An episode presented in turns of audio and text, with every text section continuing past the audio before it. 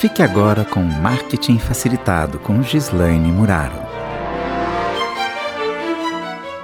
Você já ouviu falar em merchandising? Bom, no marketing, merchandising tem pelo menos dois significados diferentes. Hoje eu vou falar para você sobre um deles, que é o merchandising no ponto de venda. O merchandising no ponto de venda são todas aquelas ações, técnicas, processos usados para chamar a atenção do consumidor e estimular a compra no momento que ele está na loja. Nesse sentido, considera-se tudo, desde a forma como o produto está exposto, as informações, os equipamentos visuais colocados ali para chamar a atenção e até outras ações que vão apelar para sentidos como o olfato, por exemplo. Quem nunca entrou no aeroporto, sentiu o cheirinho de castanha e ficou com vontade de comprar, hein? Ou ainda estava no supermercado, sentiu um cheirinho de pão e foi até o fundo da loja para comprar um cafezinho. Foi uma técnica de merchandising que atraiu você e fez você comprar, viu? Portanto, você também pode usar merchandising no ponto de venda aí da sua empresa, seja ela pequena, média ou grande. Preste atenção em como você está colocando seu produto, que tipo de apelo você está usando para chamar a atenção das pessoas e use isso a seu favor para vender mais. Gostou? Para mais dicas, continue acompanhando a gente aqui e siga o Instagram arroba Marketing Facilitado. Até uma próxima e tchau, tchau.